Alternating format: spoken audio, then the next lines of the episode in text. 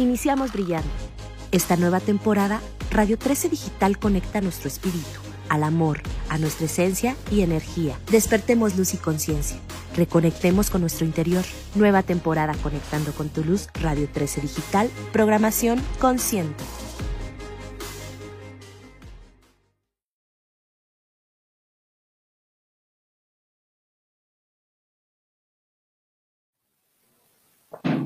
¿Qué tal amigos de Dame Bola, eh, Radio 13 Sports, Radio 13 Digital? Pues estamos en un programa más de fútbol americano porque estamos en la crema innata del fútbol americano de los Estados Unidos, el mejor fútbol americano del planeta. Y bueno, es la semana previa al Super Bowl. Este, este programa justo es para hablar de la previa del Supertazón 56 los Cincinnati Bengals que reciben administrativamente a Los Ángeles Rams en el estadio de los Rams, acá en el SoFi Stadium en Los Ángeles, California. Me encuentro en el centro de medios, en el Media Center en Los Ángeles Convention Center, el, el centro de convenciones aquí en Los Ángeles, en donde está reunida toda la prensa. Aquí, y bueno, ahorita les vamos a dar un pues no un tour, sino para mostrarles aquí en dónde estamos. Y bueno, aquí con mis compañeros Mariana Huerta y Raúl Salazar, vamos a analizar los matchups, eh, analizar cada uno de los, de los equipos, los, las líneas ofensiva, defensiva de ambos equipos, el grupo de receptores, las defensivas secundarias, etcétera.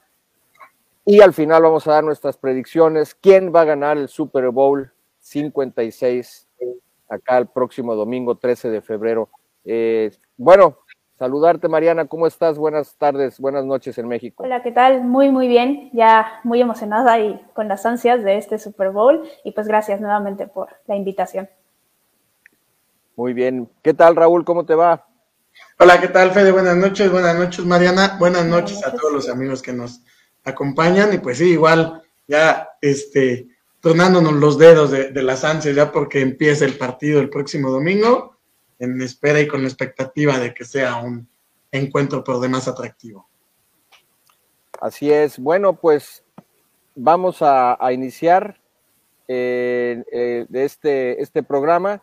los Los Ángeles Rams visitan a los Cincinnati Bengals en el SoFi Stadium. Lo que sí eh, tienen los Rams es que van a usar eh, su vestidor, el vestidor que normalmente usan, y los Bengals estarán en el vestidor que normalmente usan los eh, Los Ángeles Chargers. estuvimos antier el lunes en el estadio, es un estadio impresionante, 5 mil millones de dólares costó su construcción, eh, desde 2014 a 2016 en un tiempo récord. 70 mil aficionados le caben al SoFi Stadium, sin embargo, para este tipo de eventos se adaptan o se están adaptando o se están terminando de adaptar 30 mil asientos más. Entonces, 100 mil personas, como comentábamos antier, seremos testigos de el nuevo, el flamante campeón de la NFL el próximo domingo. Pues bien, empecemos. Eh, los principales matchups de, de, este, de este partido. Para ti, Mariana, ¿cuáles son los principales matchups que vamos a tener en el, juego? Pues creo que para mí el más importante es definitivamente línea ofensiva de Cincinnati contra línea defensiva de Rams y viceversa, línea ofensiva de Rams contra línea defensiva de Cincinnati, porque porque las líneas defensivas de ambos equipos son poderosas, son líneas que presionan mucho, sobre todo la de los Rams, ¿no? Con Aaron Donald, Von Miller, la verdad es que han actuado muy bien en esta postemporada, entonces sí creo que Cincinnati va a tener que dar el partido de su vida en la línea ofensiva, porque como ya sabemos fue el equipo peor en la parte de la presión al coreback, capturaron 51 veces a Joe Burrow, entonces sí tienen que dar el mejor partido que puedan, tratar de contener de cierta forma, porque no es como que se pueda mucho tampoco contener a Aaron Donald, y creo que ese es uno muy importante, pero también la parte de la presión a Matthew Stafford. Creo que si Cincinnati logra presionar a Matthew Stafford, pueden tomar una ventaja en este partido también, porque ya sabemos que Matthew Stafford es alguien que comete errores, es alguien que de repente puede lanzarte un pase impresionantemente preciso, pero la siguiente es una intercepción. Entonces, esos dos para mí son los matchups más importantes que hay aquí, independientemente de otros matchups como Jamar Chase contra Jalen Ramsey, por ejemplo. Para mí, eso ya pasa a un plano secundario y lo principal va a estar en, en ambas trincheras. O sea, de acuerdo, muy bien, de acuerdo contigo. ¿Tú qué piensas, mi estimado Raúl? Y coincidiendo un poco, me parece que pues lo vistoso y lo atractivo va a ser ese, ese matchup que todos queremos ver, ese uno a uno entre Yamar Chase y Jalen Ramsey. Sin embargo, para que este duelo se pueda estar viendo, es importante que Joe Burrow tenga tiempo y tenga espacio para, para poder lanzar.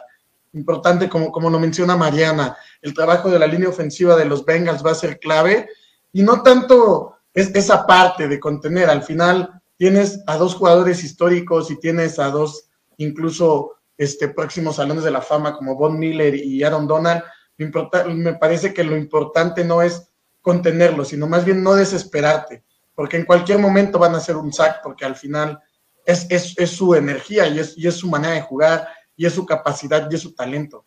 Más bien es, te van a hacer uno, no desesperes, no desesperes y conténlos, no desesperes y no empieces a caer en frustración. Más bien que esa, yo, yo considero que esa sería la clave mantener a la línea ofensiva tranquila, cauta. La verdad es que evolucionaron bastante el juego, el juego de campeonato de ellos. Fue un juego muy decente para lo que nos venían arrojando semana tras semana. El juego de campeonato fue muy decente y ese, ese puede ser un, un punto de, de, de, este, de partida en el cual vienes de una actuación buena, vienes de una actuación destacada mantente tranquilo, mantente sereno, las cosas van a estar saliendo. También coincido que sobre todo ese va a ser línea ofensiva de, Cincinnati contra los frontales de, los Rams. Y ya de ahí los demás matchups van a ser un poco secundarios, pero sí creo que el clave es ese. Y como pues, reitero un poco, sí también queremos ver todos Jamer Chase contra Jalen Ramsey, pues sabemos que va a sacar cosas estupendas en ambos lados ese, ese duelo individual. Sí, y, bueno, a ver, vimos que el equipo de, o bueno, todo el mundo está hablando de este matchup, ¿no? De la línea ofensiva de la mala, eh, digamos la mala o mala entre comillas, línea ofensiva de los eh, bengalíes de Cincinnati contra los siete frontales, eh, la defensiva 3-4, tres frontales, cuatro linebackers de, la, de, los Rams. Eh, considerados como los mejores, los mejores front seven de actualmente en la NFL. Todo el mundo habla, habla de esto. En, la, en el juego divisional eh, contra el equipo de los Titanes de Tennessee, que fue el número uno, el sembrado número uno, hubieron nueve capturas para, eh, para Joe Burrow. Ahora, bueno, ya estaremos hablando también del, nuevo, del apodo que también ya le pusieron, es el tercer Joe Cool en la historia del fútbol americano, este, junto con Joe Namath y Joe Montana, ahora pues por su frialdad y por su interés a, eh, la hora de la presión, a la hora cero, manejarla bien, eh, ya a Joe Burrow así se le está apodando también. Bueno, lo capturan nueve veces y a pesar de esto gana el juego. Después en el juego de campeonato solamente es capturado una sola vez por el equipo de los Kansas City Chiefs. Y bueno, este, salen avantes, ¿no? Con todo y que estaban 18 eh, puntos abajo, 21 a 3 a medio tiempo. Y ahora, bueno, pues todo el mundo habla de esto, que ahí está la, la, digamos, el, pan, ahí está, bueno, hoy en, en, una conferencia de prensa con los talentos los analistas de la NFL Network, el mismo Steve Mariucci mencionaba esto, ¿no? Eh, él, él mencionaba esto. Y bueno, también la estadística de que eh, es el único coreback que ha sido detenido más de 50 eh, ocasiones o 50 capturas en una temporada y es el único que ha llegado a un Super Bowl. Entonces, muchos dicen, no hombre, van a haber 10, 12 capturas contra, contra Joe Burrow. Pero a ver, a ver, Raúl, eh, Mariana, ustedes que analizan muy bien este asunto, ¿qué, pasó de un partido de, divisional al, de campeonato de Tennessee, al de Kansas City, para que de nueve capturas solamente hubiera uno. ¿Mejoró la línea ofensiva de, Cincinnati o es que los frontales y los linebackers de Kansas no son tan buenos como parece.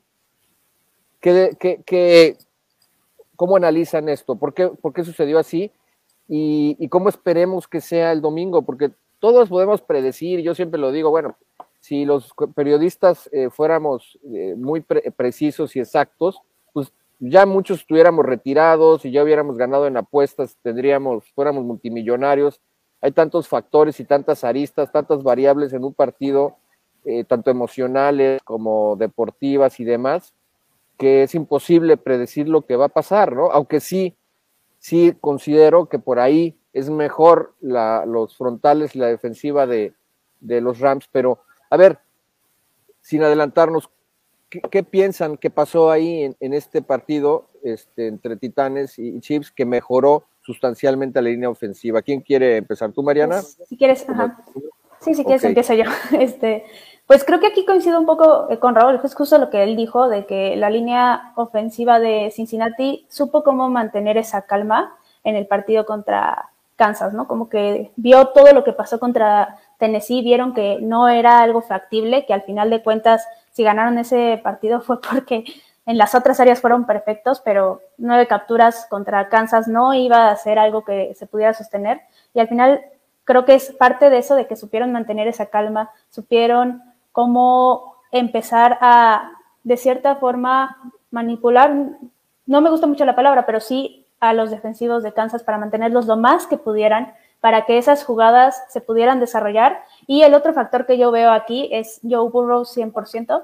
Lo vimos escaparse por ahí de forma milagrosa un par de veces. Creo que eso también fue muy importante. Y para, este, para que en este partido, para que en este Super Bowl no pase eso, sí coincido con Raúl, pero también creo que vamos a tener que ver que Joe Burrow esté muy concentrado en esa parte, que no se desespere igual. Creo que es alguien que sí sabe actuar bajo presión, que sí sabe leer las defensivas, leer las jugadas y no apresurarse, no mandar pases milagro, como por ejemplo el que vimos de Jimmy Garoppolo al final del partido en, en, el campeonato de conferencia. Creo que Joe Burrow es alguien que es más sensato en esa parte. Entonces creo que esto va a servir bastante para que no haya tanta captura, para que no haya tanto error y para que al final de cuentas, como dice Raúl, van a llegarles. Sí, eso va a pasar. No es como que puedas este, evitar a Don Donald o a Von Miller o a quien sea todo el partido. Entonces, sí va a pasar, pero mientras sean las menos y mientras cometan los menos errores bajo esta presión, yo creo que con eso el partido se va a mantener bastante parejo. Muy bien, sí, de acuerdo. Raúl, ¿tú, tú qué quieres agregar o qué, piensas? ¿Cómo lo analizas tú? Ya me animé. Otro factor, otro factor importante es este empezaron a jugar más quick game, empezaron a jugar más pases rápidos, ocuparon pases pantallas, ocuparon más, un poco más a este a Pewan y a Mixon en las trayectorias, en los pases este escape. Entonces, yo creo también esa fue una clave. En el juego divisional eh, quisieron, quisieron atacar muy vertical porque también sabían que ahí tenían un importante margen este, a favor. Sin embargo, al, al, ser, al ser un juego largo, un, esquema aéreo largo, te, le ayudó a los Titanes a precipitar. ¿Qué, hicieron con Kansas? Compactaron el juego aéreo, buscaron un, este, pases rápidos, que Joe Burrow se deshiciera del balón lo más pronto posible y cuando fueron verticales, ya también los frontales ya tenían esto que hablábamos, la línea ofensiva ya estaba en un, en un estado de calma, de control, de que sabía que ya podía controlar la situación y daba tiempo. Y aunado a, a, lo que mencionó Mariana, también esas dos veces que le cayeron a Burrow y se puede escapar y al final termina ocupando las piernas, yo creo que ahí es donde, donde se encontraron sus aliados, los, Bengals, pero sí, yo le sumo, aparte de la calma, el que empezaron a ocupar el juego rápido y un poco los pases pantalla, los pases escape con los corredores, y me parece que va a ser un aliado importante también en el, próximo domingo que busquen eso, establecer el juego, el juego rápido, el quick game, como le llaman al, juego aéreo rápido, que Joe Burrow tenga la pelota menos de tres segundos, se deshaga de ella. Entonces, me parece que ese también fue otro factor importante con el cual pudieron mermar esta situación de la, de la precipitación y los sacks sobre Joe Burrow.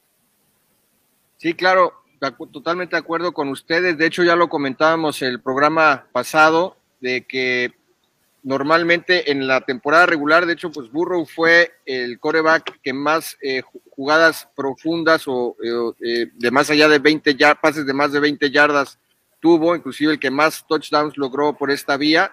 Y bueno, sorprendió a todo mundo contra Kansas con lo que tú comentas, Raúl, con esos pases, escape, pases cortos, deshaciéndose rápido del balón, utilizando mucho a, a, su, a su corredor o los pases slant, los pases al slot, ¿no? Eh, y eso creo que también por ahí puede ser eh, una de las vías por las cuales se pueda, eh, digamos, escapar de esta presión. Yo le preguntaba hoy a Mariucci precisamente, ¿qué decía Mariucci? Bueno, al final yo creo que la clave está precisamente en ese matchup de la línea ofensiva de, Cincinnati contra el front seven de, los Rams.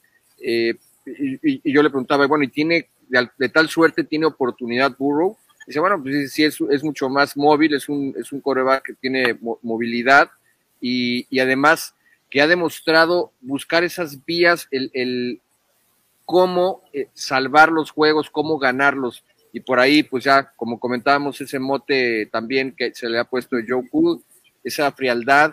Y bueno, se ve complicado, sí, se ve complicado, pues ya ustedes lo han mencionado, eh, ya lo decías tú, Raúl, seguramente va a ser Salón de la Fama Aaron Donald, es el único, junto con JJ Watt, y Lawrence Taylor, los únicos que tienen tres premios de defensivo del año en la historia de la NFL, entonces pues es un Hall of Famer seguro, lo mismo Von Miller, bueno, ya es un, ganó el MVP en el Super Bowl 50 con, con Denver, y luego Leonard Floyd, los tres tienen más de 10 capturas en la, en la, en la temporada, tienen, son tres defensivos brutales, brutales. Y aún así, pues va a ser interesante cómo Joe Burrow, pues que es, digamos, como el superhéroe de este equipo, o podría ser el superhéroe, cómo se las arregla para salir de aprietos.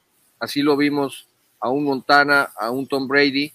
Y bueno, vamos a ver si este tipo tiene ese empaque, porque definitivamente pues no le ayuda mucho su, línea ofensiva. Y ahí, y todo el mundo lo menciona. Y hoy lo que es miércoles lo estamos eh, citando, pero no sabemos, no sabemos qué pueda pasar el, domingo. Este, siempre cada partido es, igual, si no, repito, ya sería yo millonario de, apuestas, si yo fuera eh, vidente, y ustedes también, pues no estaríamos, o sí estaríamos aquí, pero de hobby, ¿no? O bueno, también, pero seríamos necesarios, ¿no? De diferente manera. Sí, otra forma. Estamos de acuerdo, ¿no? Ese matchup es como el, el, número uno a citar en, en, teoría, en la teoría. Sin embargo, también, bueno, hoy platicábamos con, con, con, con The Playmaker, con, con Michael Irving, y obviamente, pues yo le preguntaba, oye, ¿y cuál es el matchup que tú quieres ver el domingo? Y decía, bueno, no, pues yo definitivamente quiero ver al mariachi, ¿no? A Jalen Ramsey con contra eh, Jamar Chase. Eh, ¿Cómo ven este, este matchup entre estos? Eh, ¿Están de acuerdo con, con Michael Irving, que también podría ser otro de los interesantes? Sí, sí, es súper interesante, la verdad. Yo creo que Jamar Chase es un talento de esos que impresionan desde el minuto uno en que están en la cancha. Lo vimos, tuvo una temporada excepcional Obviamente ya tenía esa conexión trabajada con Joe Burrow por la universidad, pero de todas formas la NFL es muy distinta y aún así lograron brillar. Entonces sí creo que va a ser muy interesante y sí vamos a ver un Jalen Ramsey agresivo, pero al mismo tiempo un Jamar Chase agresivo. Entonces creo que ahí se va a juntar muchas jugadas impresionantes seguramente. Creo que podemos ver jugadas buenas de ambos jugadores y sí creo que aquí por estilo de juego nada más y por esa parte que es tan hábil y demás, me gustaría ver a Jamar Chase sí con jugadas grandes y quemando por ahí a Jalen Ramsey, pero la experiencia de Jalen Ramsey también podría salir a la luz y creo que ahí vamos a tener que ver qué va a ganar. O sea, está muy difícil saber, como tú dices, predecir si va a ganar la experiencia o el talento. Entonces, lo vamos a ver muy cerrado y yo solamente espero que tengamos jugadas impresionantes de ambos lados. ¿Tú qué piensas, Raúl? Sí, obviamente es el matchup, este, digamos por ahí, pues es el, que llena, el que vende los boletos, ¿no? Pues el espectáculo, lo que la gente quiere ver es el espectáculo. Eh, me parece que Jalen Ramsey debe ser muy inteligente, debe de, mantenerse también un poco cauto, lo, conocemos, cómo es de agresivo, cómo es de explosivo. Sin embargo, enfrente va a tener un receptor que, pese a ser novato a su primer año en la liga, ha mostrado las hechuras que tiene y ha mostrado el talento e incluso eso, la inteligencia para jugar la posición de receptor.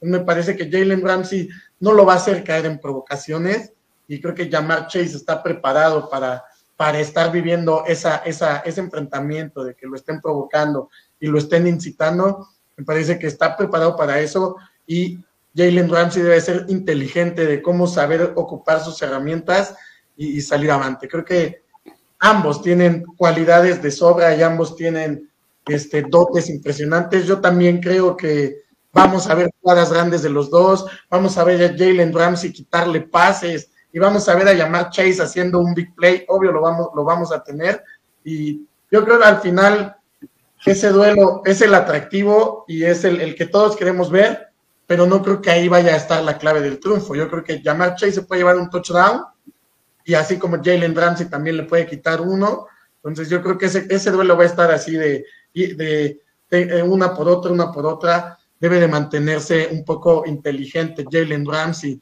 Lo vimos en el juego divisional, mantener a raya a este a Mike Evans, sin embargo, una, una, una desconcentración costó un pase que al final terminó metiendo a los bucaneros en el partido. Entonces, esa experiencia la debe tomar este Ramsey para estar enfocado todo el, todo el tiempo, no relajarse y, mantenerse ahí, no perderse, no, no desenfocarse en que si le hace una, va a venir otra, y si él hace una, tiene que seguir tranquilo para seguir haciéndolas.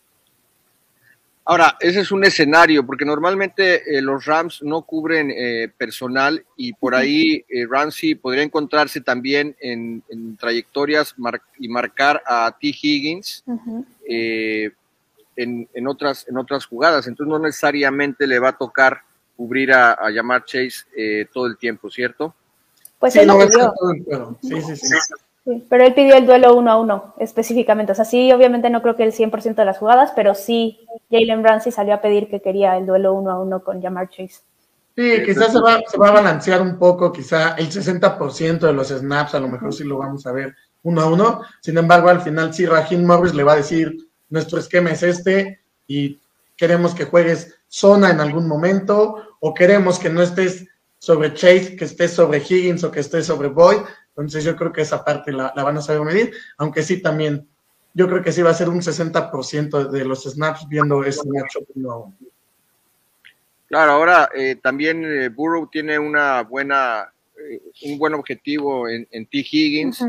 Entonces, pues sabemos lo que platicábamos en, programas pasados de, de, Trevon Dix, que sí tuvo 11 intercepciones, pero también fue Mariana el, el, el de más yardas el perímetro, sí, el, defensivo profundo que más yardas eh, le hicieron en toda la liga. Entonces, también eh, eso es un poco engañoso porque si tienes una Jalen Ramsey y que es el mejor, eh, el All Pro como Tevon Dix, pero que creo que este tipo permitió 630 yardas a lo mucho en la temporada, pues también Burrow también por ahí va a pensar en enviarle también envíos a T. Higgins y no arriesgar por ahí una intercepción, ¿no?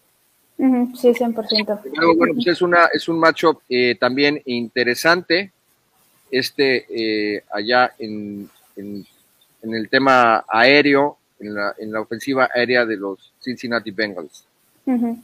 Ahora, olvidaba mencionar, eh, bueno, simplemente para cerrar el otro, el otro tema de la, de la ofensiva, de la línea ofensiva de Cincinnati. Cuando termina el, juego contra Tennessee, Burrow dice, yo confío en mi línea ofensiva y le, y le respondió, pero ¿cómo vas a confiar en un Jonah Williams, por ejemplo, que ha recibido con, con todo y bueno, ya los playoffs, más de 10 capturas a, a, su, a su coreback y lo mismo que este, este otro chavo, este Hakim Adenji.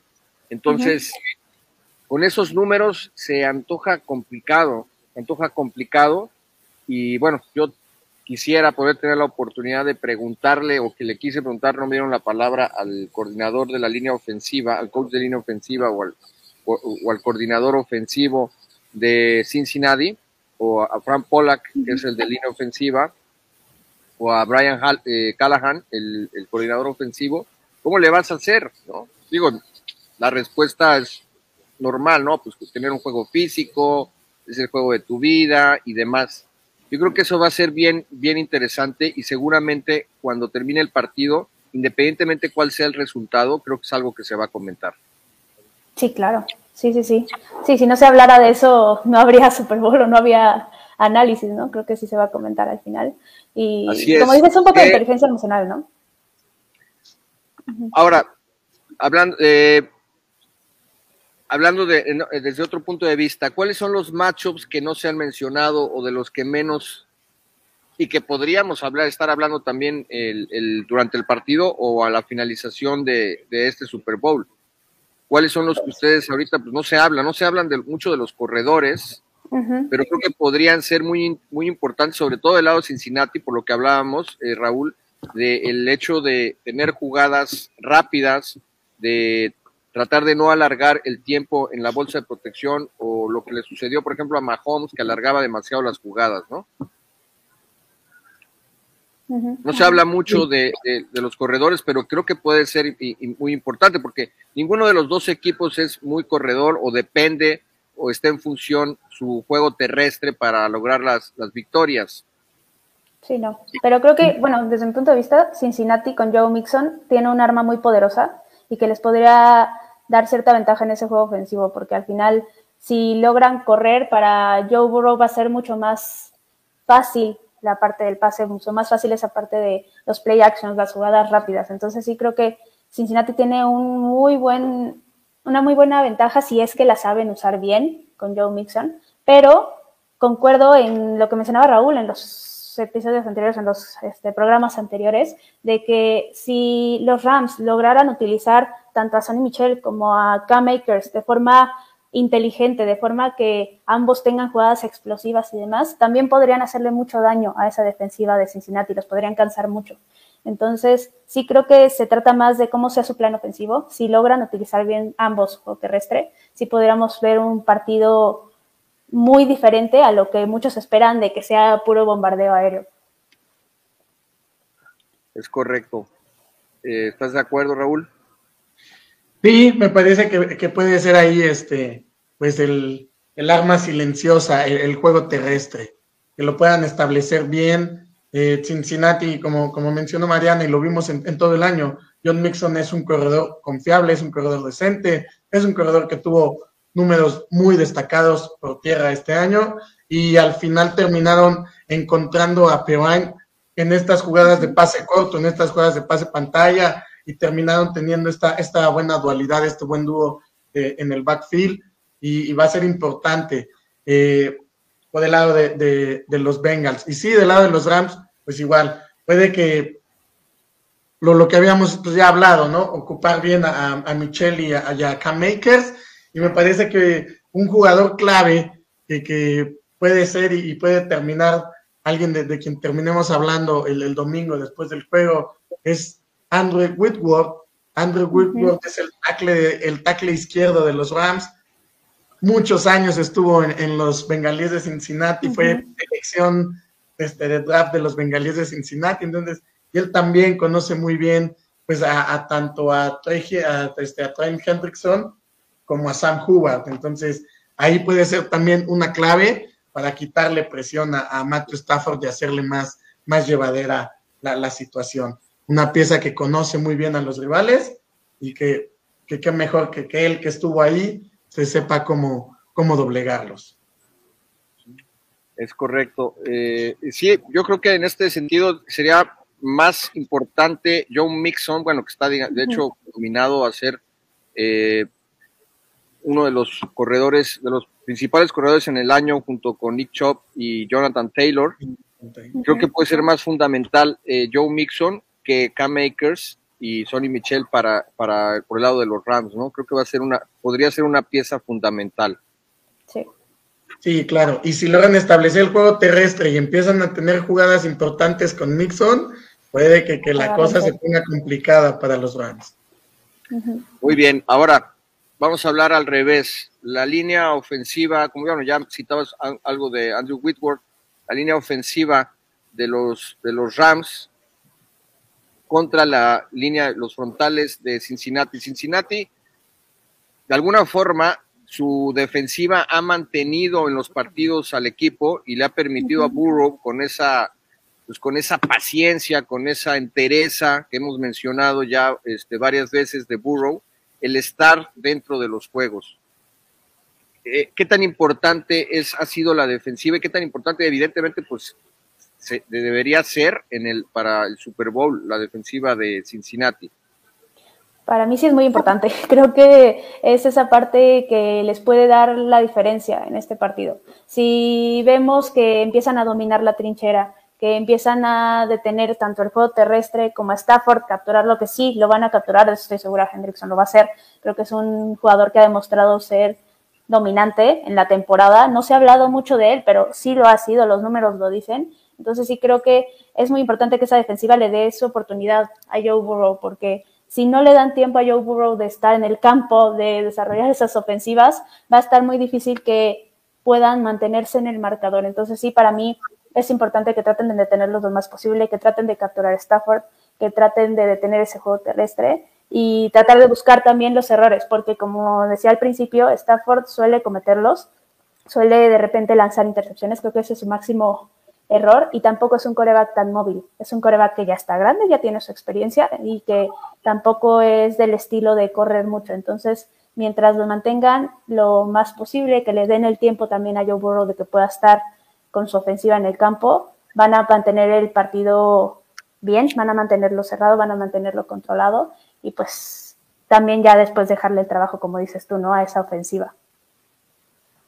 Ahora aquí eh, la persona importante en esta defensiva es Trey Hendrickson, ¿no? El, este liniero defensivo que bueno, que se trajo, pues, se trajo jodido a, a Pat Mahomes. Recordar que esa jugada en, en el eh, al final del partido para empatar ese, con ese gol de campo cuando suelta el balón, pues quien estaba a la casa de Mahomes precisamente era Trey Hendrickson. Entonces él cobra relevancia Estamos hablando que los Rams tienen tres eh, bestias ahí.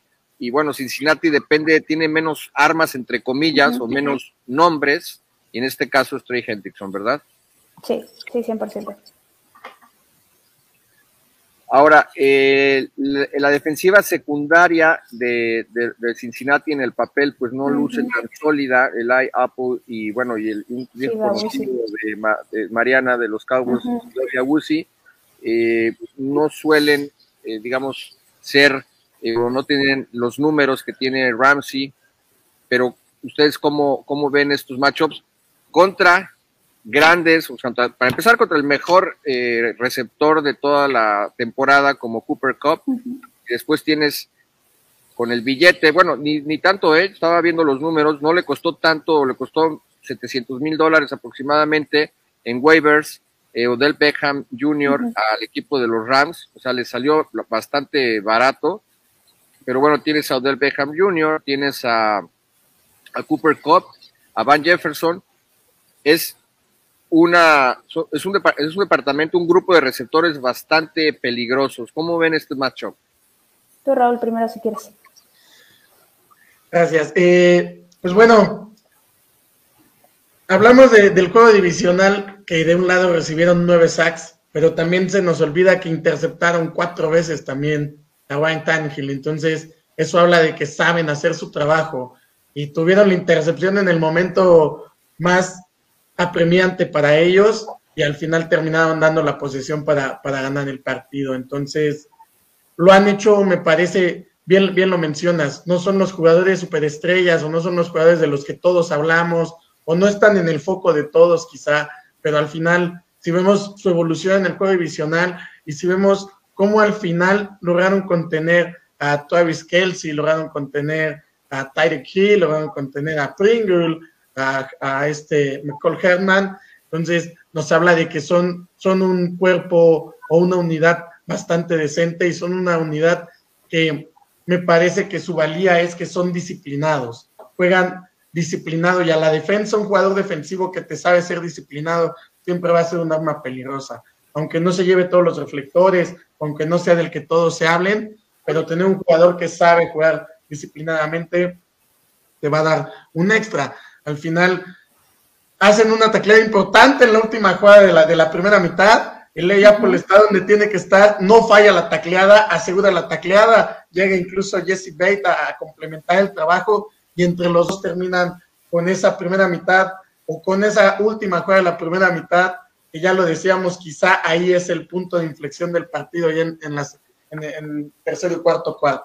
Entonces, yo creo que tienen las herramientas para hacerlo y tienen las herramientas para poder tener un juego controlado y que no se les salga de las manos y que al final no, no terminen siendo un, un, bombardeo constante. Parece que sí tienen, tienen las herramientas y tienen con qué poder llevar el juego y en una de esas mantener el partido controlado y no permitir mucho, aunque sabemos que sí, al arsenal que tiene el equipo de Los Ángeles para el juego aéreo es impresionante, es destacado y es este, pues casi, casi infinito porque lo decíamos la otra vez, Matthew Stafford se puede parar en, en, en, el pocket y hacia donde lance la pelota va a tener un blanco seguro.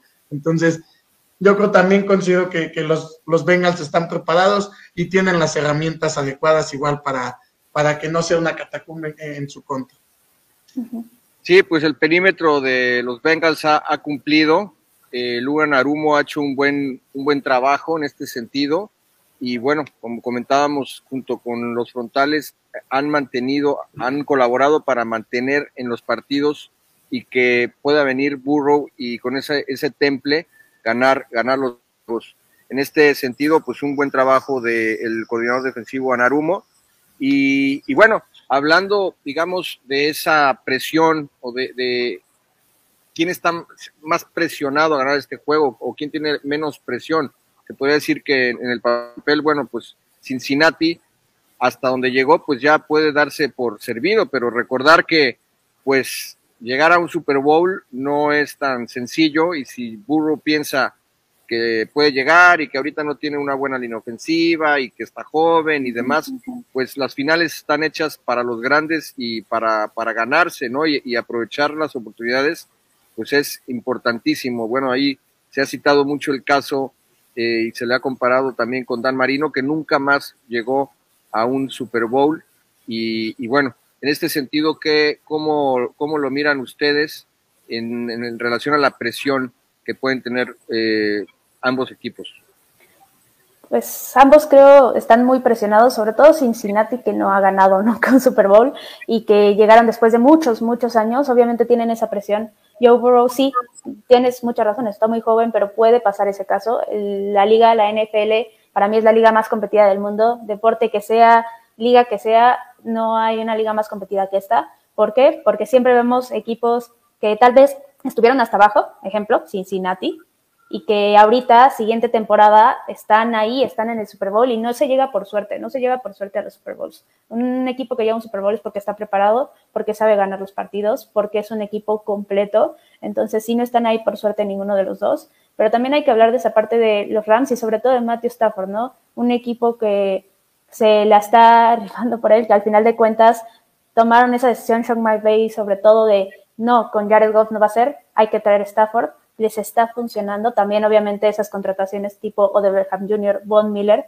que las trajeron para esto, las trajeron para ganar un Super Bowl ya, o sea, muy corto plazo. Entonces, sí tienen una presión muy grande. Y justo por esa parte de que Stafford ya está muy grande, ya son muchos años de experiencia, creo que ahí la presión es todavía mayor. También, obviamente, están en casa, la gente va a tomar eso como factor, todo el mundo lo va a tomar como factor. Entonces, ese equipo, el de los Rams, tiene varios factores que a mi gusto podrían ser un poco mayores o de más importancia para esta presión. Y pues al final Joe Burrow creo que obviamente va a estar con ese nervio, ¿no? Ese nervio de estar jugando un Super Bowl, es tu segundo año en la NFL, tu primera temporada completa, pero creo que es alguien que puede lograr manejar esta presión. Es alguien que lo hemos visto frío, que justamente se ganó ese apodo de Joe Cool por eso. Creo que es alguien que le queda muy bien ese apodo este, y que sí va a tener presión, pero a mi gusto, el que aquí tiene todo que perder, por decirlo de alguna forma, es los Rams, más que Cincinnati. De acuerdo. ¿Tú qué, qué, qué opinas, eh, mi querido Raúl? Sí, co coincido bastante. Me parece que los Rams al final terminan haciendo los movimientos para llegar al Super Bowl. Yo creo pues trajeron a Matthew Stafford pensando que es un coreback que en una franquicia o en un equipo completo iba a ser un coreback ganador. Y aquí está. Trajeron a Von Miller para fortalecerlos y trajeron a Odell Beckham para dar profundidad. Entonces, es un equipo que se fue reinventando, que se ha ido reinventando, ¿sí? Incluso Jalen Ramsey, porque Jalen Ramsey llega después del, del Super Bowl anterior que pierden. Entonces, es un equipo que se ha venido reinventando en búsqueda de volver a estar ahí y ya están aquí. Entonces, el equipo fue hecho o fue planeado y está siendo este, ejecutado para estar ahí. Y ahora tienen que culminar esa obra. Yo creo igual por el otro lado de, de Joe Burrow, pues es una oportunidad, porque también, como bien lo menciona, y si es, es, una, es una comparación quizá hasta cierto punto justa con, con Dan Marino, pero también vamos a decir más adelante, bueno, pero Joe Burrow competía cada año con Patrick Mahomes, competía cada año con Josh Allen, y así se, nos puede venir sumando, este, quizás si los, si los Chargers tienen un equipo competitivo y le dan la oportunidad a Justin Herbert, lo podemos sentar también ahí en esa mesa. Entonces, me parece que más, que presión, yo creo para Joe Burrow es una oportunidad y es, es, es, es eso, es, estás ahí y puedes mostrar todo lo que eres. Entonces sí, creo que los Rams están más presionados por el hecho de que al final el proyecto fue planteado para eso. El proyecto está diseñado para estar en el Super Bowl y el proyecto está diseñado para ganar el Super Bowl. Pues todos los jugadores, o al menos sí la mayoría de los Rams, tienen ese, ese peso de que estás aquí porque para eso estás o para eso te trajimos y todo fue planeado. Creo que es un jugador de segundo año, Joe Burrow, es un proceso que apenas va empezando, le llega ahorita la oportunidad y más que presión, yo lo, yo lo quiero sentir que es como una oportunidad que le va a llegar. No sabemos si le va a repetir, quizás sí, quizás después lo vemos jugando cuatro o cinco más, no sabemos, pero yo creo que él lo puede, puede tomar como una oportunidad más que una presión.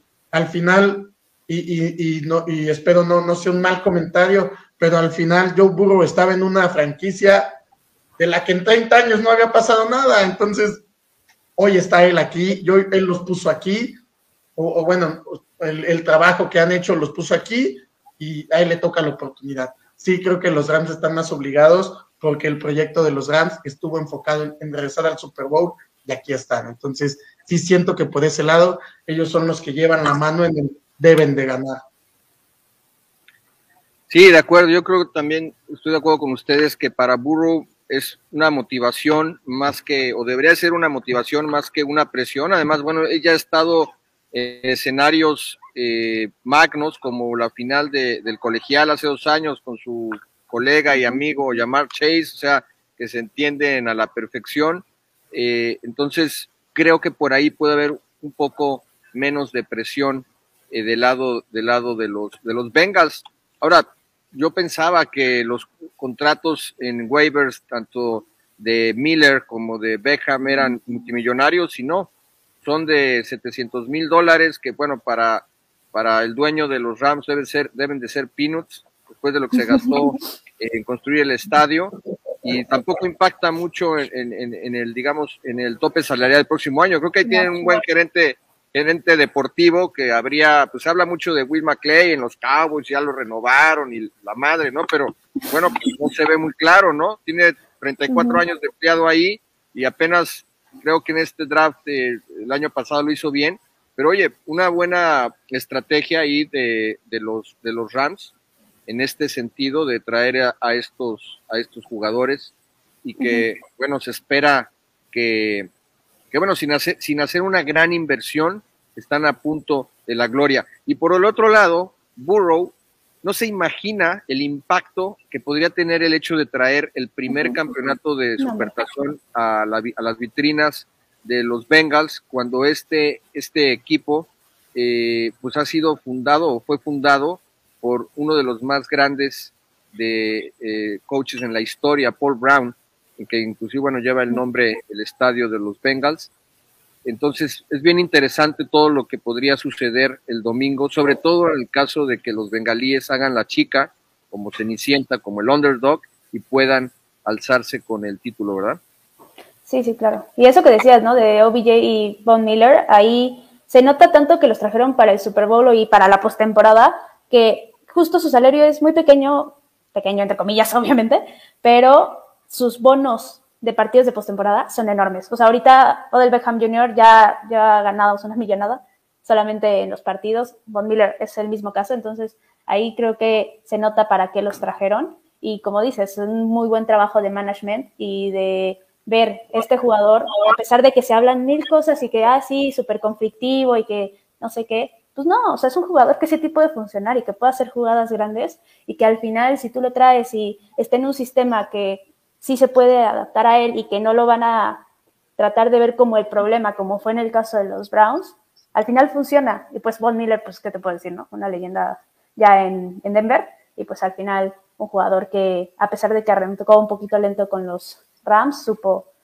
en los momentos precisos aparecer, ¿no? Y pues Joe Burrow, como dices, ¿no? Yo creo que para Joe Burrow esa presión que podría haber para este partido no va a estar aquí, sino más bien si llegara a ganar, después para los siguientes años lo van a, le van a exigir muchísimo, le van a exigir que no solamente gane uno, que siga ganando y ganando Super Bowl, si no es nada fácil. Entonces creo que es, esa presión es mucho más grande que la que tiene para este partido. Sí es, muy bien. Bueno, otro, otra variable, otra arista aquí en este partido son las alas cerradas. Se habla, ambos están lastimados, todavía pues no sabemos o no se han decantado si eh, CJ Usoma de los bengalíes y por el otro lado Tyler Higby de los Rams van a jugar o no este, este partido. ¿Qué tanto puede afectar a uno u otro equipo el que estos, eh, estos jugadores pues no participen en el campo?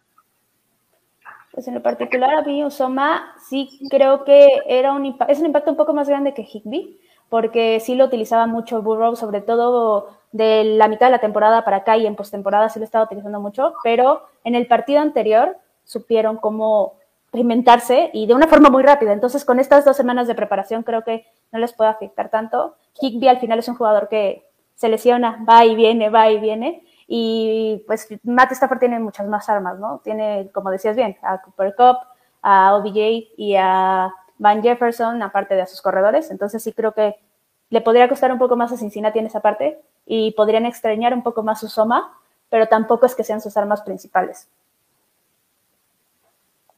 ¿Estás de acuerdo, Raúl? Sí, también considero que, pesaría más, que falte Usoma pesaría más. Al final, lo mencionó Mariana, Tyler Higby se perdió cinco partidos en el año y se los perdió en diciembre, donde más lo necesitaban porque venían del, del, pico que traían hacia abajo y cuando empezaron a levantar no estaba Tyler Higby. Y, y, no pesó por lo mismo, por sistema, por, talento, por demás. Y en, ya en los playoffs vimos también que Higby no estaba al 100 pero supieron ocupar tanto a Bryson Hopkins como a Kendall Blanton, incluso a Kendall Blanton lo vimos anotar en el juego divisional, en el juego de campeonato, en ambos juegos, entonces sí, sí lo, lo, tenían ya más, más planteada esta situación, de la cual Cincinnati no, no estaba tan preparado como para perder a Osuma.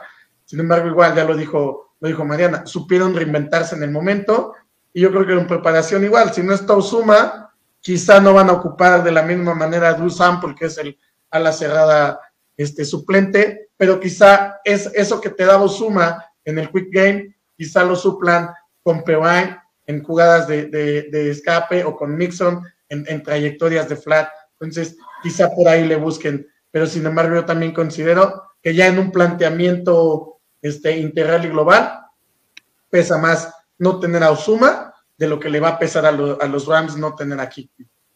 Sí, así es. Kendall Planton ha tenido más actividad y estoy totalmente de acuerdo con ustedes. No, no, no mucho que agregar, solamente que si ya yo sumo el otro día llegó y se quitó eh, las muletas y dijo estoy listo, ¿no? Con esa adrenalina que te da esa motivación de no perderte el juego, ¿no? En otros deportes hemos visto cómo, bueno, juegas infiltrado y demás, te inyectan y bueno, los, las facturas vienen después cuando ya no puedes caminar o, bueno, ahí vemos a Maradona en el final de sus, permítanme la, analogía o el comentario, pero en el final de sus días Maradona no podía caminar, ¿no? Y, y, Batistuta, pues ahí con los tobillos destrozados, estuvo también sin caminar un buen tiempo. Pero bueno, eso en estos momentos se olvida y seguramente van a tratar de estar ahí en el juego, quizá no al 100% o suma, pero sí es, es muy importante para, para las armas ofensivas que tiene el, equipo de, Cincinnati. Ahora, otro, otro, otro tema muy importante, ¿no? Que podría definir los juegos y que los ha definido en la historia de los Super Bowl son los pateadores. Matt Gay por el lado de los Rams contra Ivan el novato Ivan McPherson. ¿Cómo ven este macho? Lo gana McPherson. perdón, pero no drafteas a un pateador por nada. Claramente el jovencito es talentoso. Entonces, sí, sin duda alguna, McPherson puede ser muy, muy importante. Podría ser el que llegue a ganar el Super Bowl para Cincinnati, porque así ha pasado en la postemporada. Les ha ganado los partidos a Cincinnati. Matt Gay lo hemos visto fallar.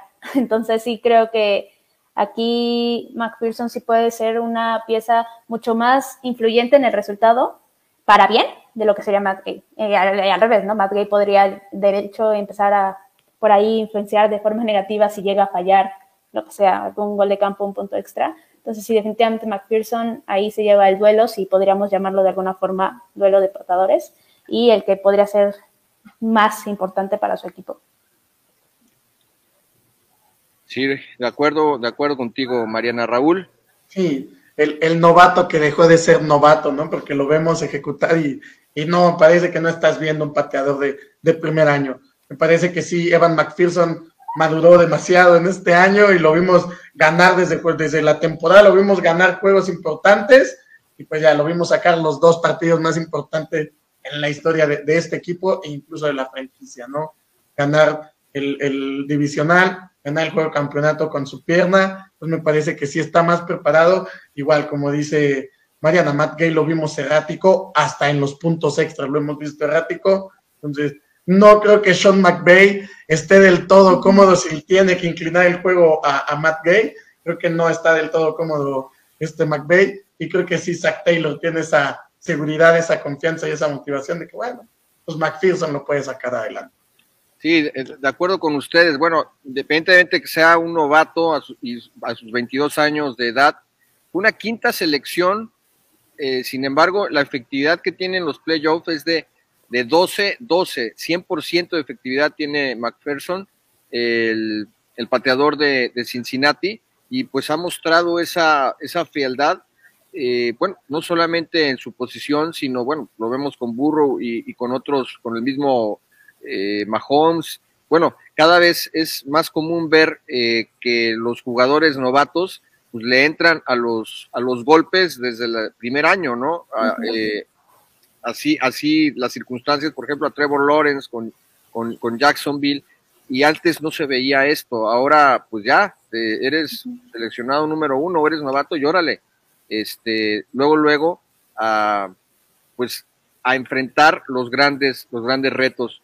Y pues sí, Matt, Gate falló dos goles de campo en estos playoffs, uno de 47 y otro de 50 yardas, y en la teoría, pues se aprecia que eh, Ivan McPherson pues tiene más empaque en, eso, en esos momentos eh, complicados, en esos momentos álgidos en los partidos. Entonces, yo también creo que podría eh, ahí también estar radical el partido, si es que el partido se va por un transcurso de apretado, que, bueno, todo puede pasar, ¿no? Como se puede, esperemos que sea un Super Bowl y bueno, yo creo que todos, eh, sobre todo, bueno, los que no somos aficionados de ninguno de los equipos, los que somos prensa o aficionados neutrales, pues queremos ver inclusive que se vaya a tiempos extra.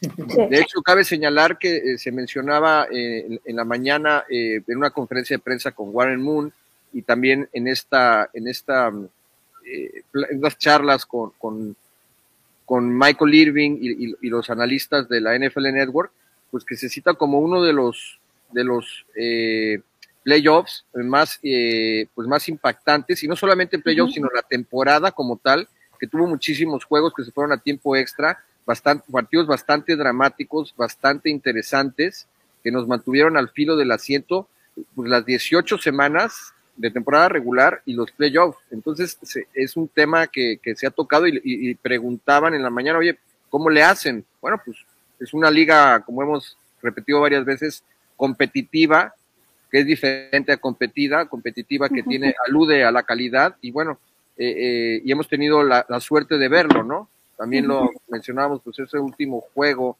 de que me, que me enamoré, ahí me enamoré yo de, de Justin Herbert, ¿no? Como seis cuartas oportunidades, ya quisiera yo que Dak Prescott hubiera hecho esto en el segundo año como profesional, pero bueno, ya es, ¿para qué seguimos lamentándonos? una, gran temporada, entonces, pues ahí está McPherson. Eh, yo estoy de acuerdo con ustedes. Finalmente, los head coaches. Los head coaches, eh, Sean McVay contra Zach Taylor. Ambos que son eh, también del, del, árbol, del árbol genealógico de Mike Shanahan, este que fuera entrenador de los Broncos de Denver, eh, y no solamente McVeigh y, Taylor, bueno, y Taylor que fue empleado o fue eh, subordinado de McVeigh eh, cuando estuvo, hace dos años que estuvo, bueno, en el año del Super Bowl que llegan contra, Nueva Inglaterra, Zach Taylor era el, coach de los corebacks, ¿no? De, de McVeigh, y ahora son rivales. también por ahí Kyle Shanahan, hijo de Mike Shanahan, también viene de, de ahí. Matt LaFleur, eh, que es eh, el, actualmente el coach de, Green Bay también. Bueno, ya como que como que tiene un, nombre aquí, Mike Shanahan sale a la palestra, eh, este, este coach ya ha formado a, varios. Y bueno, aquí cómo, cómo ven ustedes, cómo analizan este matchup de los head coaches.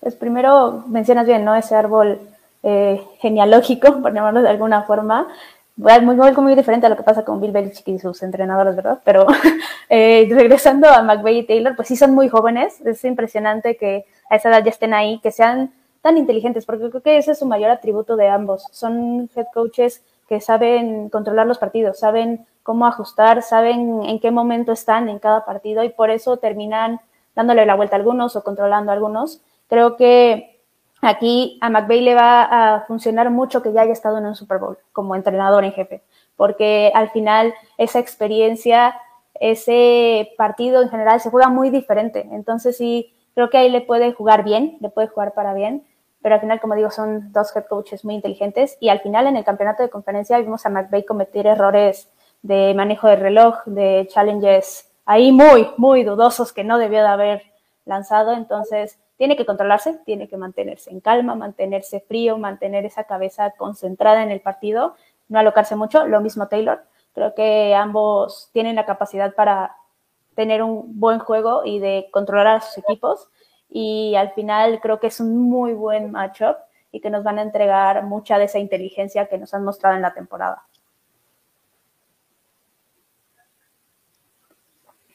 ¿Cómo ve mi Raúl? Sí, pues al final igual, o sea, coaches similares, coaches que conocen la manera de trabajar el uno del otro, que prácticamente se pueden leer con, solo verse, entonces es, un duelo atractivo y eh, aparte una historia muy similar, ¿no? Sean McVay en su tercer año con los Rams llega a un Super Bowl, ahora Zach Taylor igual en su tercer año con los Bengals llega al Super Bowl, entonces hasta en eso se van pareciendo este parque que los hemos visto trabajar juntos y que les vemos muchas cosas similares, ¿no? Incluso las ofensivas, por eso es que son tan similares, porque son coaches hechos de, la misma manera. Debe de, debe de aprender, lo decíamos, Sean McVeigh debe de aprender de esta situación que vivió en, el juego de campeonato. Mencionábamos hace un momento la inteligencia emocional y yo creo que esa va a ser la clave también en ellos dos. ¿Quién logre, quién logre mantenerse en sí quien pueda mantener esa inteligencia emocional lo más estable y lo más este, este, calmada. Sabemos que por circunstancias los dos se conocen, saben dónde atacarse, saben qué le duele el uno al otro y saben cuáles son las fortalezas el uno del otro. Entonces, me parece que va más por ahí.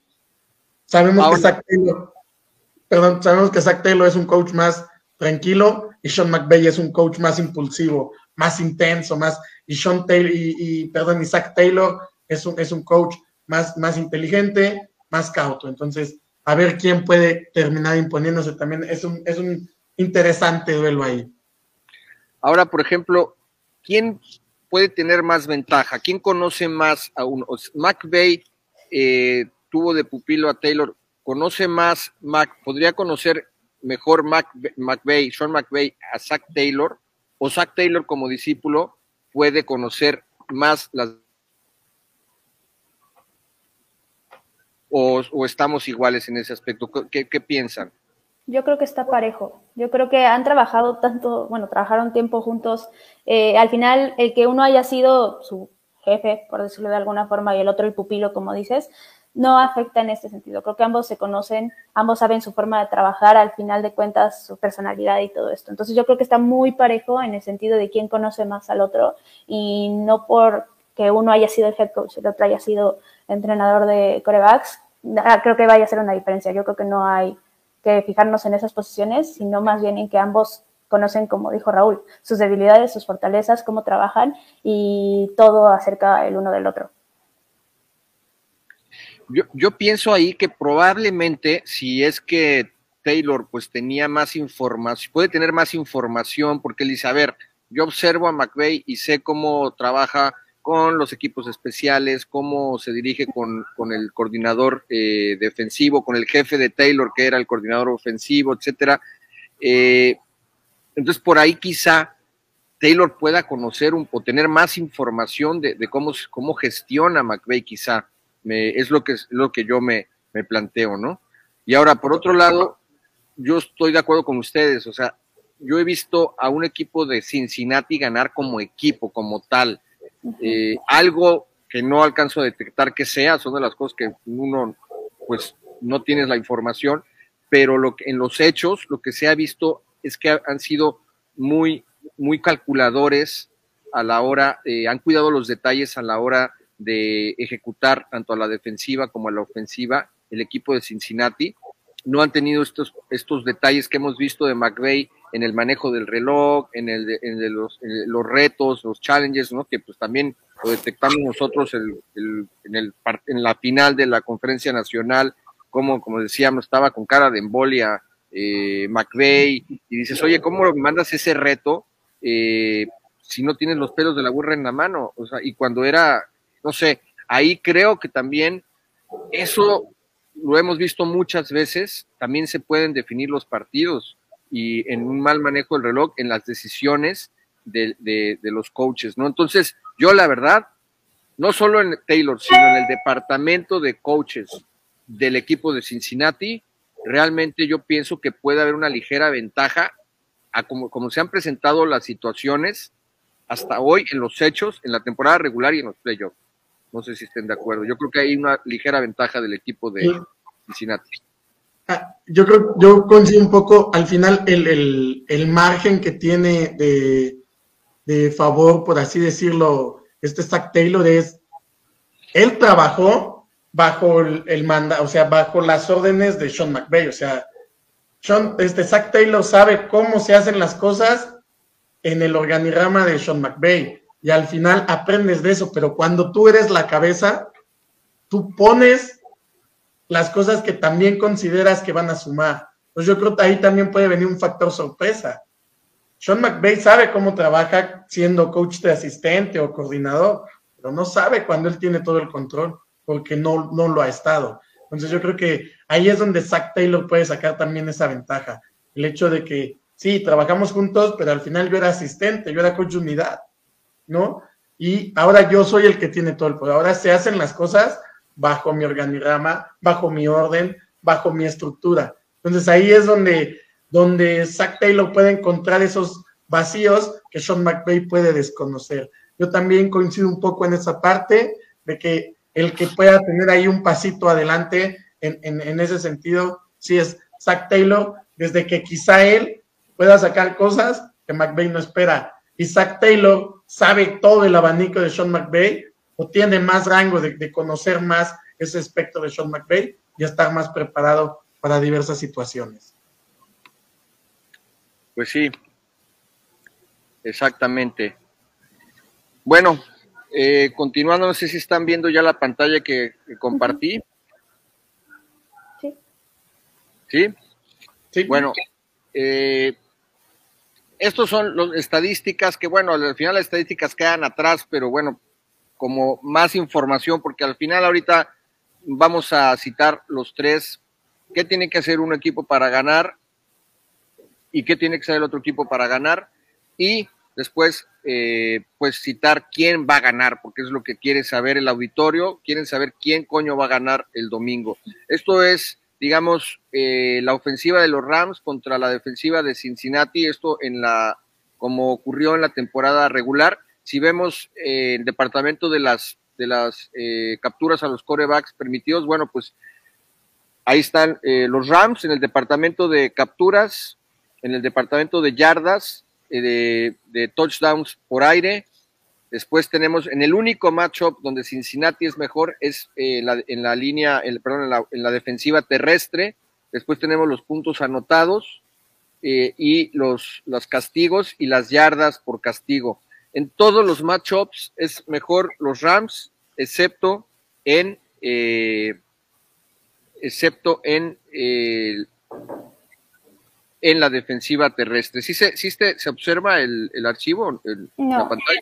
Está la pantalla, pero no está el archivo como tal. A ver, a ver. No se alcanza a ver. Mm, vamos a ver qué está pasando. Bueno, se los voy a, se los voy a, este, se los voy a, a describir. Está el departamento de capturas, en donde los Rams fueron el octavo mejor de la temporada eh, al defender a, Matthew Stafford. Y eh, el equipo de la defensiva de los Bengals fueron la, doceava, la doceava mejor. Eh, están las yardas por aire, donde los Rams es mejor que la el perímetro de Cincinnati. Luego los touchdowns por aire, donde fueron la segunda mejor ofensiva con 41 touchdowns los Rams y la defensiva, el perímetro de los Cincinnati, el número, la número, la 18 peor, en donde es mejor el equipo de Cincinnati es en, las yardas por tierra, la defensiva terrestre, y en puntos anotados es mejor el equipo de Rams, y en el tema de, los castigos es mucho más aseada, mucho más ordenada la ofensiva de los carneros. Entonces, este matchup son 6 a 1 y después al revés, la ofensiva de los Bengals contra la defensiva de los Rams, ahí es un matchup de 3 a 1 que gana eh, Carneros. En total, en un total de los matchups, Los Ángeles Rams tienen 9 a su favor y contra Cincinnati que tiene 2. Aquí nada más voy a citar cómo está el asunto. En la ofensiva de los Bengals, fueron la peor para, para defender a, Burrow, lo hemos comentado, fueron la tercera peor con 55 capturas a Joe Burrow. Eh, y, Los Ángeles Rams fueron la tercera mejor en capturas con 50 capturas. En yardas por aire eh, es mejor la, ofensiva de Burrow y su departamento, su grupo de, receptores, con Tyler Boyd, eh, T. Higgins y Jamar Chase y, la, y el perímetro de los Rams fue la número 22. En touchdowns por, por aire fue la número 8 con 36 eh, los Bengals y fue la número 2 mejor, solamente 17 touchdowns después de la de Buffalo, los Rams en, el departamento de touchdowns, no, en el de yardas, pero sí en touchdowns. Se ve que en zona roja apretaron y, y, fueron la número 2, solo 17 touchdowns. Y por, por tierra, eh, pues también es mejor, a pesar de tener a Joe Mixon ahí, es mejor la defensiva terrestre de los Rams con esa con esos front seven que hemos comentado y este matchup también lo ganan en, como defensiva terrestre. Y bueno, en el tema de puntos anotados están, están similar, o sea, están, están ahí parecidos. Y también en, en el departamento de, de castigos y de yardas de penalización, pues están parecidos la número, fueron la número dos, eh, la ofensiva de, Cincinnati en, castigos y la número uno, la que menos yardas por castigo fue la ofensiva. O sea, tiene una muy, muy, eh, es mala la línea ofensiva, pero son muy ordenados a la hora de, y evitar castigos, ¿no? Y lo mismo la defensiva de, de los carneros, son muy buenos en el sentido de que casi no cometen castigos. Entonces, eh, bueno, estos son estadísticas, nada más que estadísticas, pero es bueno, importante informarse para poder tener un juicio. Ahora, pues bueno, ya para la última parte del, programa, eh, Mariana, Raúl, eh, ¿qué precisa hacer Cincinnati para ganar? Eh, rápidamente, bueno, como un resumen, ¿qué tiene que hacer Cincinnati para ganar? pues empiezo yo. Este, primero, defensivamente hablando, tratar de dar esos o provocar esos errores de parte de la ofensiva de los Rams, ya sean las intercepciones de Matt Stafford o esos balones sueltos que los vimos, por ejemplo, en la postemporada. Entonces, ese es uno de los puntos más importantes de mi punto de vista. También detener a los receptores lo más que puedan, porque si le permites todas las jugadas a Cooper Cup, todas las jugadas a BJ, creo que no les va a funcionar. De hecho, vimos un Eli Apple que en el partido anterior sí tuvo una primera mitad bastante dudosona, sí supo cómo ajustar y estuvo muy bien en la segunda mitad, pero no se puede permitir eso en este Super Bowl. Si llega a tener un juego de ese estilo, creo que va a ser muy complicado para Cincinnati remontar como lo hicieron. Y eh, de parte de la ofensiva, pues tratar de sí hacer esas jugadas rápidas, ese quick game que hablábamos, si logran implantar eso bien y si logran correr, creo que pueden controlar muy bien ese juego. Perfecto. Raúl, Sí, eh, ofensivamente establecer el juego terrestre. Considero que ahí va a estar la clave. Si los Bengals pueden establecer su juego terrestre y encontrar ritmo en el juego terrestre, van a tener ya muy buen trecho adelantado y una parte de la batalla importante ganada. Establecer el juego terrestre para, para los Bengals ofensivamente, defensivamente forzar los errores, forzar a Stafford, forzar a, a Akers, forzar a Mitchell, forzar los balones forzar los errores y forzar esas este, pérdidas de balón. Muy bien. Bueno, yo lo que opino eh, de los Bengals sí es muy similar a lo que ustedes dicen. A la defensiva, como bien comentan, presionar a Stafford, a Matthew Stafford es muy importante. Evitar pases profundos a los receptores de los Rams, evitar esos, esos pases profundos.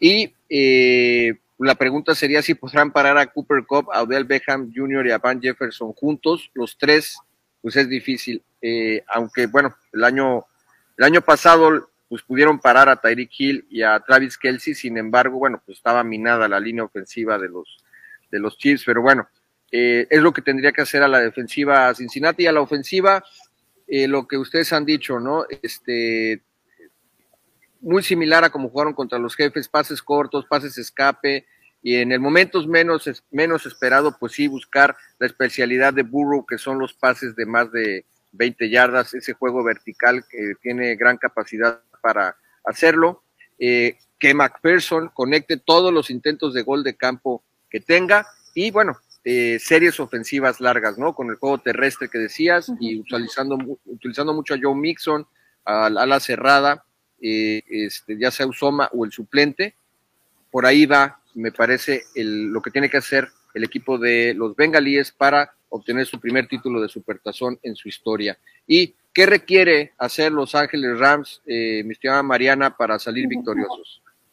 Pues hablábamos que Cincinnati tenía que aprovechar errores, pues los Rams tienen que evitar justo esos errores, tienen que evitar a toda costa las entregas de balón. Si Matthew Stafford no entrega el balón con sus intercepciones y los corredores no tienen esos fumbles, creo que tienen un partido bien, un partido controlado. También creo que correr va a ser importante, porque al final, si tú lanzas y lanzas y lanzas, pues la defensiva va a ser muy fácil para, para Zach Taylor ahí hacer sus movimientos, como lo vimos con Kansas City, que pues prácticamente fue eso, que les adivinaron cómo era el juego, nunca hicieron ajustes, entonces sí correr, establecer ese juego terrestre y defensivamente hablando, pues presionar lo más que puedan a Joe Burrow, aprovechar esas debilidades que encuentren en esa línea ofensiva y lo más importante, parar a Joe Mixon. Si paran a Joe Mixon, prácticamente desde mi punto de vista, en ese aspecto tendrían el partido ganado. Muy bien, mi estimado Raúl. Y los Rams defensivamente, cazar a, a Joe Burrow, cazar a Joe Burrow, tratar de estar encima de él, no dejarlo respirar y dominar la trinchera, como le, como le llamamos, dominar la trinchera, dominar la línea, no permitir el juego terrestre y estar encima de Burrow. Parece que es lo que requieren de tener para ganar. Y ofensivamente, pues creo lo mismo, no perder el balón y tratar de jugar lo más perfectos posibles.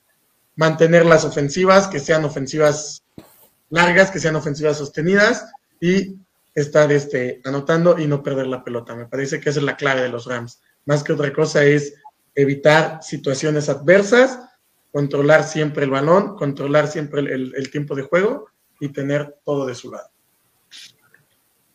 Muy bien. Bueno, eh, muy similar a lo que ustedes eh, opinan. Eh, los Rams, pues ya lo hemos comentado, ¿no? Presionar a Burrow, lo que, pues, de hecho, muchos pensamos que podría suceder. Bueno, digo yo no, porque no quiero que sea un Super Bowl que se cargue de un solo lado. La verdad no quisiera, quisiera que, se mantuviera en el alambre todo el partido, que fuera dramático, ¿no? Pero bueno, eh, ¿qué tiene que hacer los Rams? Pues presionar a Burro, capturarlo y golpearlo, ¿no? Los, los famosos apresuramientos, los golpes, los knockdowns y las capturas, ¿no? Que es las, las presiones al coreback, eh, estos tres elementos sumados. Eh, la línea ofensiva de Bengals es su departamento más débil y uno de los más fuertes de Rams es su front seven, bueno, lo que hemos comentado. Y a la ofensiva, pues conectar con sus receptores, sus principales receptores, ¿no? Ya lo sabemos, Cobb, eh, Beckham Jr. y Van Jefferson. Y bueno, y algo que también ustedes eh, han dicho y coincido, que Matthew Stafford precisa jugar sin errores, tiene que eh, proteger el balón, protect the ball, ¿no? Me, acuerdo hace tres años, lo mencionaba mucho en el open, desde el Opening Night y todos los demás días en las conferencias de prensa, Sean McVay, protect the ball, protect the ball, ¿no? Y, bueno, eh, es evidente, pero pues sí, ha tenido esos errorcitos en Matthew Stafford y bueno, por ahí es una duda que surge. Y el caso de, de, Burrow, digamos, a lo mejor podemos, hemos sido reiterativos, pero pues es la verdad, o sea, recalcar el, el hecho que es un tipo que casi no comete errores. Y bueno, algo que creo que lo mencioné el, el, el programa pasado, pero tú observabas a este, a, Burrow sentado ahí mirando hacia el horizonte, ahí en el, estadio Punta de Flecha, cuando iban perdiendo 21-3 o cuando iban 17 y algo, no sé qué, y volteaba y decías, ¿qué estará pensando este chavo, no?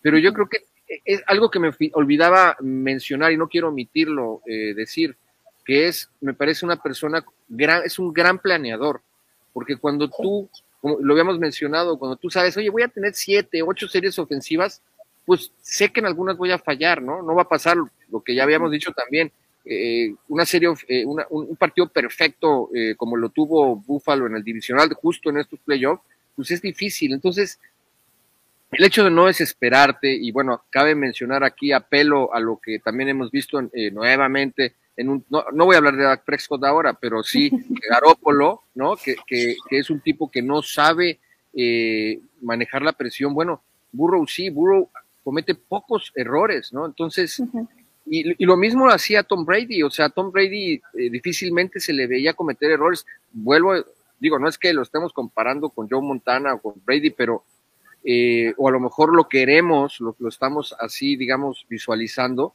pero es lo poco que hemos visto de, este, de este chavo, ¿no? Y también, también lo habíamos visto en, en Mahomes y decíamos, sé, el próximo Brady, bueno, y Mahomes ya vimos, o sea, es difícil mantener, por eso Brady es Brady, y hoy lo decía Mariucci, decía, se atrevía a decir, nadie, nadie lo va a hacer, ¿no? O sea, el, el, poder igualar a Tom Brady y, y, tantos años mantenerse, porque como decía mi maestra de flauta en el tercero de secundaria cuando saqué 10, lo difícil no es llegar, sino mantenerse, y eso es lo que logró Brady. Entonces, eh, pero eso es lo que hemos visto, lo poco que hemos visto de Burrow es eso. Entonces, yo creo que, eh, entonces es lo que tiene que evitar Stafford.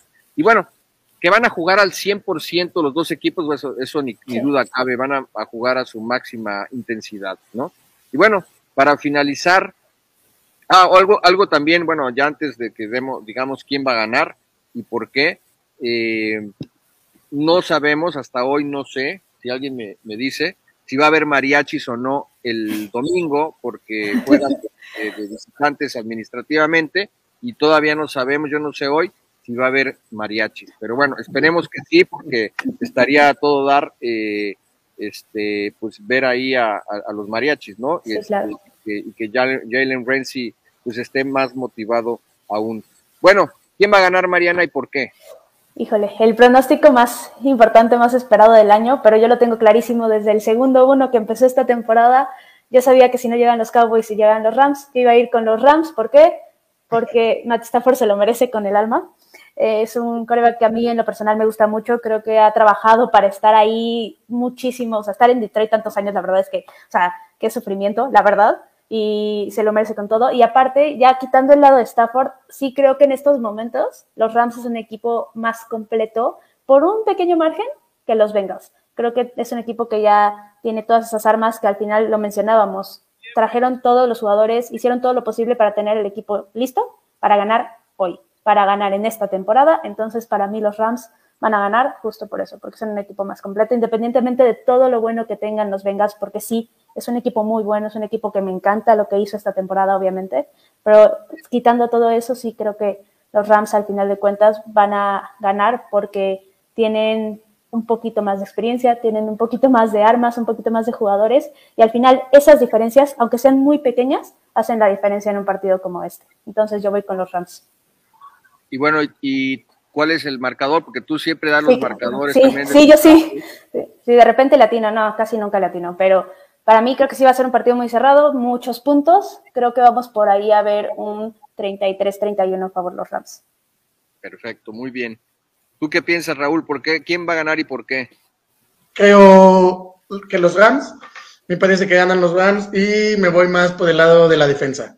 Me voy más porque al final Joaquín Morris va a imponer su planteamiento y va a saber controlar al final. Puede, puede que sea un juego de ida y vuelta y me voy más porque en los últimos 6, 7 minutos la defensa de los Rams empieza a controlar el juego y por ahí puedan encontrar la victoria. Pues yo creo que los Rams, por el lado de, la defensiva de Raheem Morris y de la defensiva. Eh, Muy bien, pues sí, eh, yo también pienso que los Rams, aunque también aquí me gana el, híjole, cualquiera que gane, la verdad es que voy a estar feliz, cualquiera que lo gane. hablando del público, pues bueno, muchas veces se dice que a pesar de que van a jugar en, en, en Los Ángeles, en su estadio, pues muchas veces el público eh, tanto de uno y de otro equipo no tienen acceso a, este evento. Bueno, cuando llegamos acá o en esta última semana hemos escuchado todos que o nos metemos a, un, a, buscar tickets en, las aplicaciones que hay, en los diferentes vendors y vemos que de 5 mil dólares para arriba, o el 5 mil dólares el más barato, Hoy, de, hecho, yo escuchaba que eh, por ahí había, que habían bajado de precio los boletos y el más barato estaba en 3.500. Pero bueno, ya sea 3.500 o 5.000, ya la verdad, el que tiene dinero los paga, ¿no? Y, y, es un, y no, es un, no es un boleto barato. Entonces, los, muchas veces los aficionados de corazón no, a lo mejor no tienen el, el poder adquisitivo.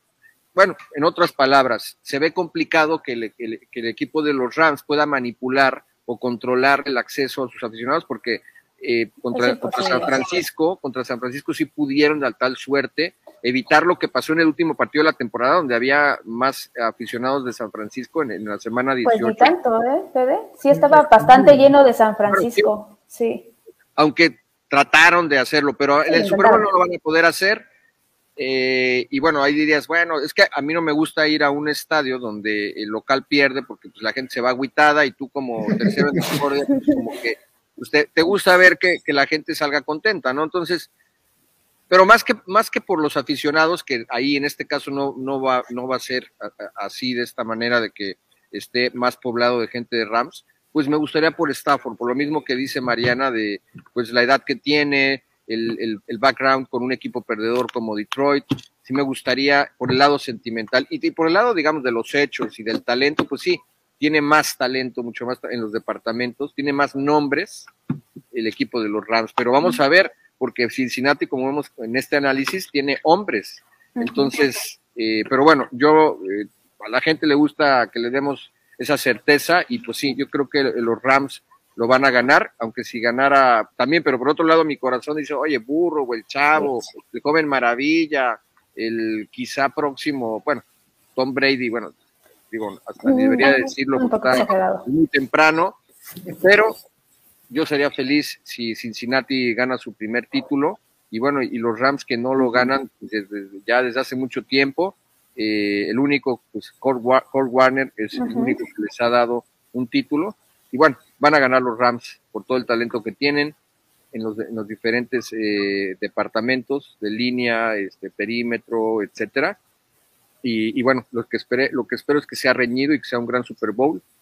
Mm, pues sí, me gusta también un 37-34, que sea con puntos, que sea, si no sé, Raúl, da un marcador si es que quieres, y si no, pues vamos poniendo las...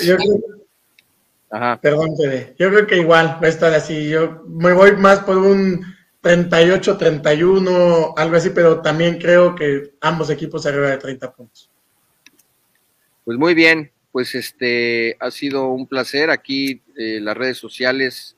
Mariana no termina, sus Cowboys tampoco y tampoco la Mebola. Vamos a seguir aquí, eh, pues un poco de nostalgia porque ya se va a acabar la, la temporada pero bueno, aquí nos vamos a estar, estar viendo, que disfruten mucho el Super Bowl y nos vamos a despedir.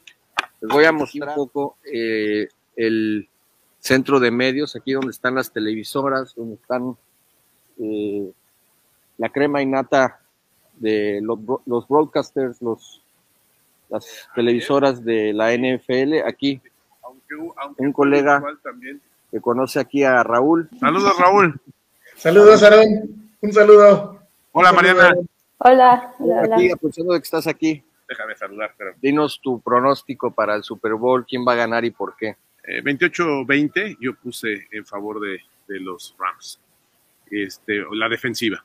Y la, la, la, ahora sí que yo nada más en las líneas, el trabajo en las líneas, que este, no puedes atrapar a un coreback ocho veces atrás, y en un Super Bowl eso no te lo va a perdonar Aaron Donald y todos los frontales. Ya, ya los escuché en el análisis, ¿eh? A, a los tres, entonces estoy yo estoy con la línea ofensiva que ahí va a ser la clave. Bueno, pues muy bien. Aarón Soriano aquí con una colaboración de Marca Claro. Muchas gracias, Aarón. Gracias a ti. Un fuerte abrazo y saludos. Viejo conocido de Raúl. Abrazo también para tu papá, por favor. Muchas gracias. Yo le digo, gracias, Aarón. Igual a la familia, saludos. Perfecto. Gracias. Bueno, pues a disfrutar el Super Bowl. Gracias al auditorio. Y bueno, pues nada, ya estamos todos esperando eh, con ansias eh, que empiece el juego y pues les agradecemos su atención. Gracias Mariana, gracias Raúl. Muchas gracias, igualmente. Gracias, gracias